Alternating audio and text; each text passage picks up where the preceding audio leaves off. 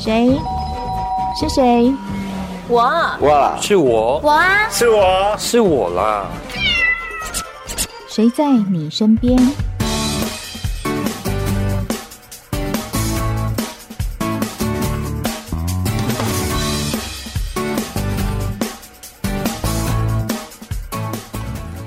朋友您好，欢迎收听今天的节目，我是梦萍。无人机这三个字，相信听众朋友最近在新闻上很常看到，例如有选举人的这个造势晚会的现场啊，会看到有人去用无人机拍摄，或者呢，有时候我们看到有一些影像需要用空拍机拍，或者你会想说，诶，那这是什么东西呢？为什么我们常常看到这三个字？特别是这几年来。呃，我们政府在大力推动国防自主，其中有一个非常关键的项目，也是无人机。你就会想，嗯，这三个字到底什么意思？跟我们以前理解的空拍机到底一不一样？专业的事情，请专家来。今天在我们的节目现场的来宾是无人机国家队长，也是亚创亚创厂协会的理事长罗正方理事长。理事长你好，主持人梦萍以及啊、呃、全国收听警广的啊、呃、听众们，大家午安，我是经纬航太的罗振芳。哇。理事长，这个声音不来做广播好可惜哦，应该改行 来做我们广播人哦。对啊，这声音好有说服力哦，还有好有磁性。但言归正传，今天来谈的是您的专业，也就是无人机啊、哦。我们常常在新闻上看到这三个字，我们现在厘清一下，它跟空拍机一不一样？其实空拍机只是无人机的一部分。嗯，所谓无人的部分呢，就是在一个航空器上，那么它没有飞行员在上面，那么借由啊，它预先设定好的啊电脑，能够进行类似人工智慧的自主飞行。嗯，那么这样的应用呢，的确在我们日常的生活里面已经有很多的不同的应用，从智慧的农业，嗯。啊，能够解决了我们少子化、老龄化，那么这些粗重的工作，到智慧的巡检，比如说拿无人机，我们可以来啊进行桥梁的巡检，嗯啊太阳能板的巡检，那乃至于最近台湾。啊，台东也刚刚大地震。对，在这一些灾害后之后，我们在电视上看到的灾区的紧急的画面，以及在投入的救灾啊，这个灾后复原，无人机都扮演很重要的角色。嗯，甚至无人机现在在全球各地也兴起了利用它来做最后一里路的物流。嗯啊，Amazon 跟 UPS 对，可以送个包裹，哎，对啊，啊买两杯咖啡送到警广来给梦萍喝。你要办好这件事情哦，我等你哦。那么这样的最后一里路很及时的运送，也未来会改变我们智慧城市啊的物流的面貌。对，那当然在啊国防上面，我们在新闻媒体上面看得到啊，现在的战争的面貌不大一样了。对，快速的在战场上面来进行做这样无人机的目标的搜寻。甚至无人机呢，也一个上帝之眼的角度，能够很及时的啊，把它拍摄到的这个影片上传到社群网站，嗯、那么对内凝聚全国的这种抵抗的意志，嗯，那么对外争取国际的支持，对，所以无人机就像一个现场的导演啊，很快就会把这样的即时影像往回传。我觉得理事长刚刚讲到一个非常重要的点，是他在前线的第一只眼睛，这个而且它可以替代到，你看我们现在我看到理事长就一公尺。嗯或者再远点，您站到五公尺，我可能看得到。再远呢，就不不能了，就必须要有一个无人机来帮忙。所以这个东西它不只是我们以前理解的空拍机，已经可以运用在像老人照顾啊，或者是交通啊，其实对治安更有帮忙。像台北市警察局也成立了无人机队耶。如果是在警察单位这样，他对治安的协助的助力会是什么呢？其实我们都知道啊，我们国家的啊安全还包含了像啊警察。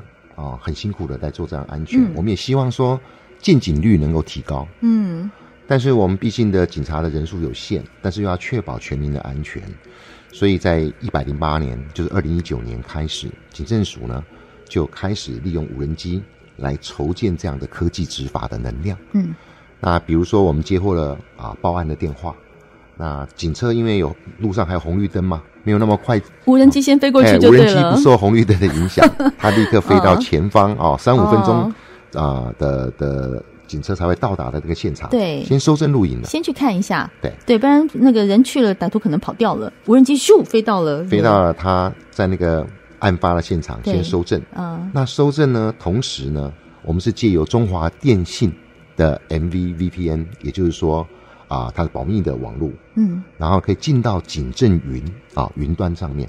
那我们的啊警政署的长官以及这一个啊各地方警局的长官，可以从里面云端立刻知道，哦，我我车还没有开到啊，但是我前方的现场。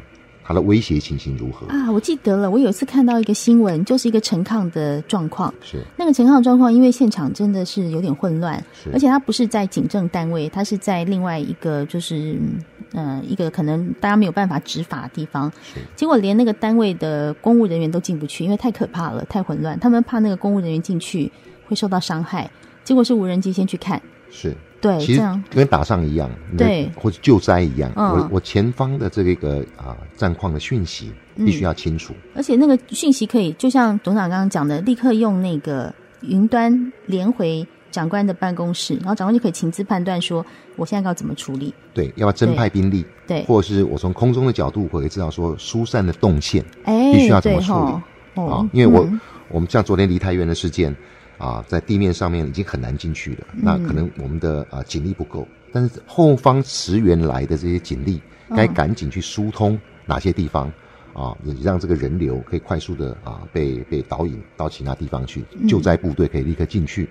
嗯那类似这样都需要有一个空中的眼睛，可以很清楚掌握全面的状况。我觉得这样听起来好厉害哦，因为其实我们人在平面看到的东西，真的不如在高空看到的东西。是。那这个无人机在高空上看到一个俯瞰的角度，可以帮忙治安单位、警察人员去判断我现场该怎么做。人从哪里？真的像就像昨天那个例子好了，真正拥挤的地方，受伤最多的地方。那么混乱的现场资讯可能很难传回来，但是空拍机、无人机就可以看到。是的，我们其实在，在啊两年前，比如说我们在啊 COVID nineteen 啊，在这个啊啊高度的呃这个控制的状况之下，当时有个政策是停车场啊风景区停车场不能超过一半的二分之一的流量进去，嗯嗯呃、对对哈对。还有我们在这个户外集结的时候，需要人有人有安全的 social distance，对对不对？那其实无人机现在算出来，不是只有当地的那个地方的密度人头而已，嗯、人跟人之间的距离是不是已经没有达到一个安全的间距？哦、它事实上可以预先用电脑来啊做了一个这样的啊预判。嗯，那无人机甚至你在国外有看到，它带了麦克风，嗯，它事实上可以飞到啊邻近的地区。请民众口罩戴好，或是说你保持安全距离，或者前面已经很挤了，不要再往前走了。不要再往前了。对，那类似这样的呃呃处理手法，还有非接触性的，嗯，比如说我在啊、呃、必须要撒清洁剂、消毒水啊等等的部分啊，不是只有这个预警而已，对，还可以做这个啊，真的可以实际上去工作。那在影像上面结合 AI 的判断。去做一些状况的处置，嗯嗯，其实是啊，不是只有无人机厉害，是后面的演算法，对，后面的这些软体的城市，可以为了我们的治安，对，可以帮助啊更大。科技始终来自于人性嘛，一定要有人在后面操控啊。是，其实讲到人性，这一次在乌俄战争当中，其实无人机也扮演一个很重要的角色，它把前线的一些状况给传回来，其实让我们在不是战争地区的人也好像看到那个感觉。对，以前我们遇到这样的重大的事件，其实你看 CNN 的记者搞不好还有好几个小时，嗯，回来做后置完了以后呢，然后哎才看到这个新闻，嗯，因为时差落差的时间点都都有段距离，对。但是无人机现在是秒传呐，真的，它你这样回来的部分直接上了云端，云端立刻在那在在啊社群网站上发布，嗯，其实那个效果是很震撼的，嗯，而且我还看到一个特别我觉得有感的是。嗯，乌克兰士兵在前线把他们抗争的一些状况传回来，那有一种同仇敌忾，对于士气的鼓舞，其实蛮有作用的。因为最怕在这种非常的情况底下，或是像大地震也是一样哈，嗯，灾害或是战争，我们对于前面的状况不清楚，不知道有没有啊啊，已经有有人开始在抵抗或处理了，嗯，那民心会乱掉。对，所以这时候如果很清楚的那。你知道乌军的国土防卫部是非常有意志的，嗯，他们他们坚守在那个地方，然后呢，他们也把战况传回来，我们还在抵抗。那后方的这个人民呢，他就会有莫大的这个勇气，对，可以起来。嗯，其实我也想讲分享一个小故事啊。基辅是在刚面临第一波俄军在进犯的时候，一个十五岁的年轻人，他就是平常像我们电玩的仔仔，嗯啊，年轻人，他带着他的自己的无人机呢，跟他爸爸一起。然后呢，就在啊、呃、城郊的部分呢，发现进攻的部队。嗯，他成功的啊这个赶紧通报，那么也让这个进犯的部队没有办法杀进基辅里面来。那所以在呃这样的状况底下，我们我们当然不希望战争，对。但是未来战争的时候呢，军民一起协作，很多我们现在民间有的无人机的飞行员，在台湾已经有快两万人了。嗯。那他们带着他们的无人机，事实上每一个都可以帮助我们国家的安全，可以帮忙来发现。啊，敌人啊的的这个、嗯、这个行踪，其实未知就会生恐惧。你要是对于一个不清楚的状况的话，你心里那个恐惧是加大又加大的。所以在无人机在乌俄战争当中扮演的角色，它不只是。探勘前线，还有安定人心哈，所以无人机在这个时代，其实我们真的已经不能够轻忽它的存在了。今天节目中，我们就是邀请到无人机国家队长，也是亚创厂协会理事长罗正芳先生，带我们到现场来告诉我们这个最新的资讯。休息一下，再回到我们的节目现场。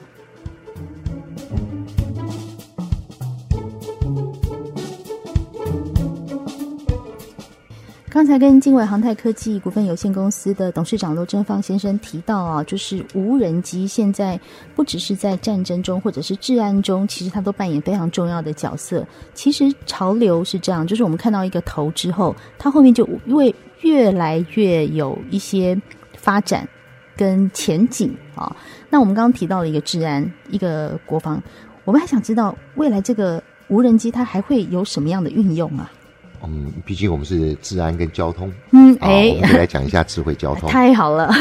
那么我们知道，我们过去啊、呃，我们交通队的警员也很辛苦啊、嗯，遇到了这一个交通路况，如果遇到啊、呃、不小心的碰撞或擦伤，那么呢啊、呃、要做这个失事的啊这一个赶紧的报告的制作，嗯，啊那经常经常还是难免用啊传统的方式，会造成后面的塞车。也很辛苦，嗯。啊，我想大家都不陌生啊。我们有的啊，警员还得要拿那个布轮器哈，哦，对对对对对，要画一下，就看到他们很辛苦在那边画线，而且他还要绘制，对，要要绘制哈，这相关部分呢、啊，未来的交通的那个啊财阀的部分呢、啊，这个失事的啊肇事的原因的鉴定啊，的确是需要这个。啊，但是在当下呢，那个路口是非常的混乱哈，或者是说非常的拥塞。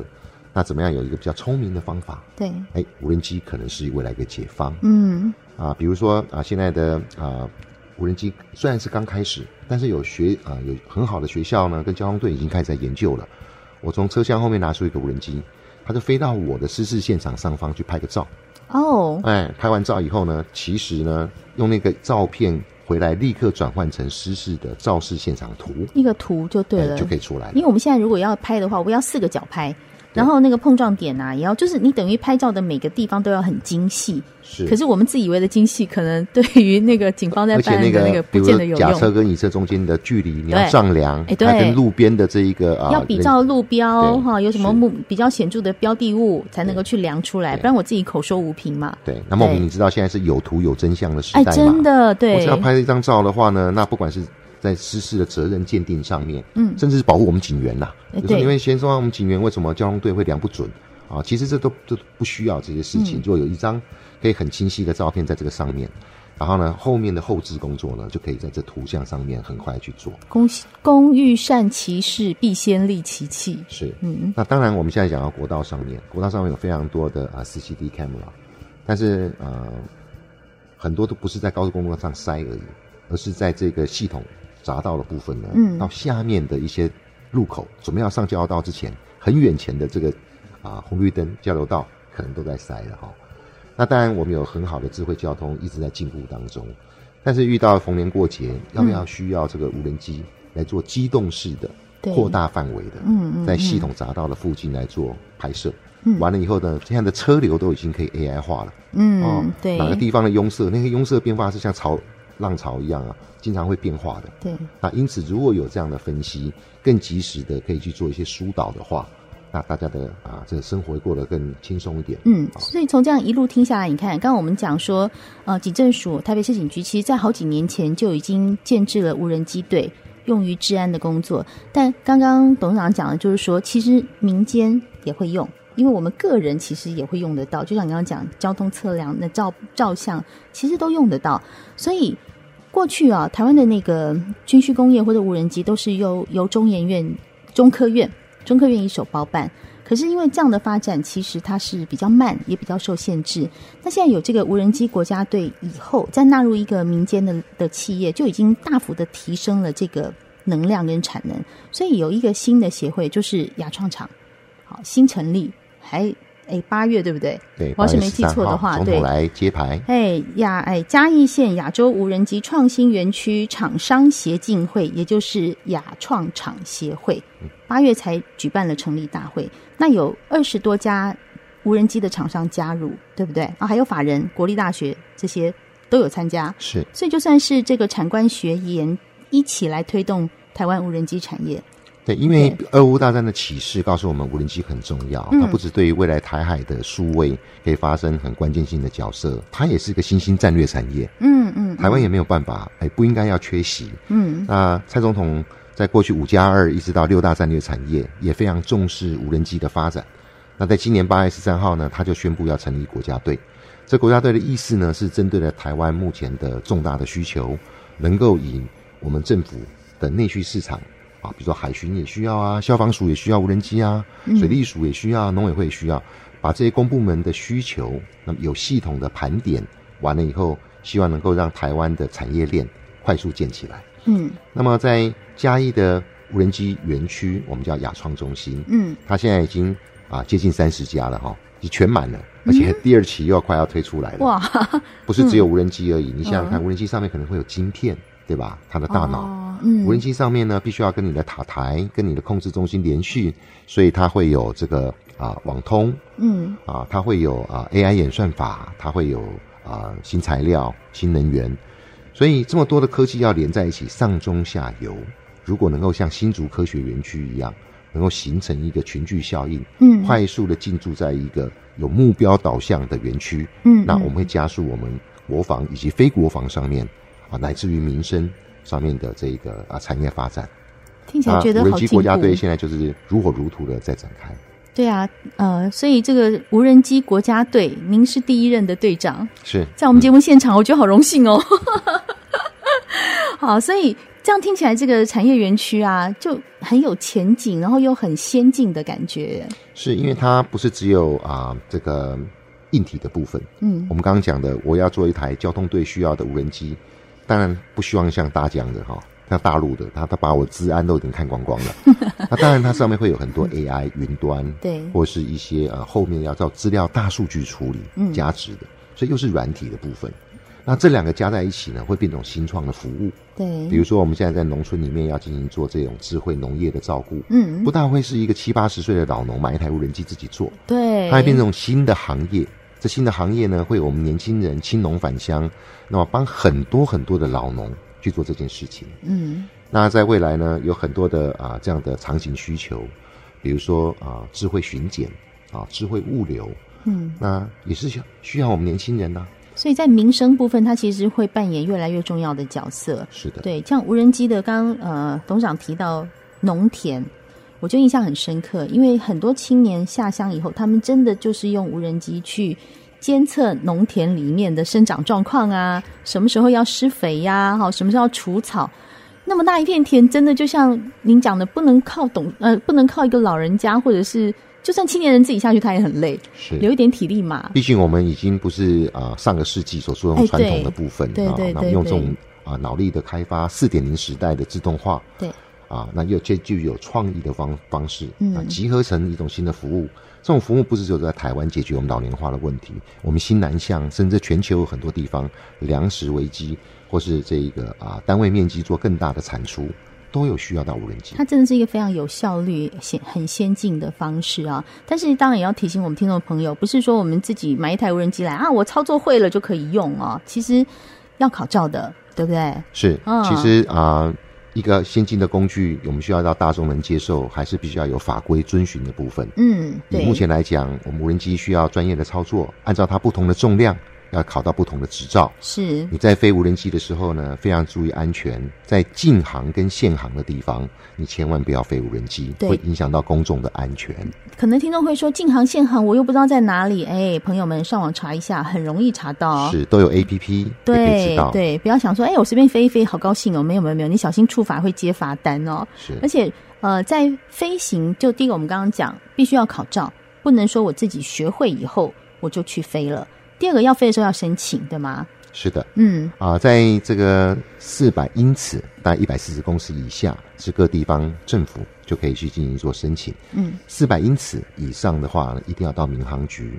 那这个是涉及到国家安全，对，特别是涉及到个人隐私。嗯，我们必须要让这一个好的工具呢，在我们的啊民主文明的社会里面，也尊重到别人。对，啊，包含了非安，包含了治安，包含了国安。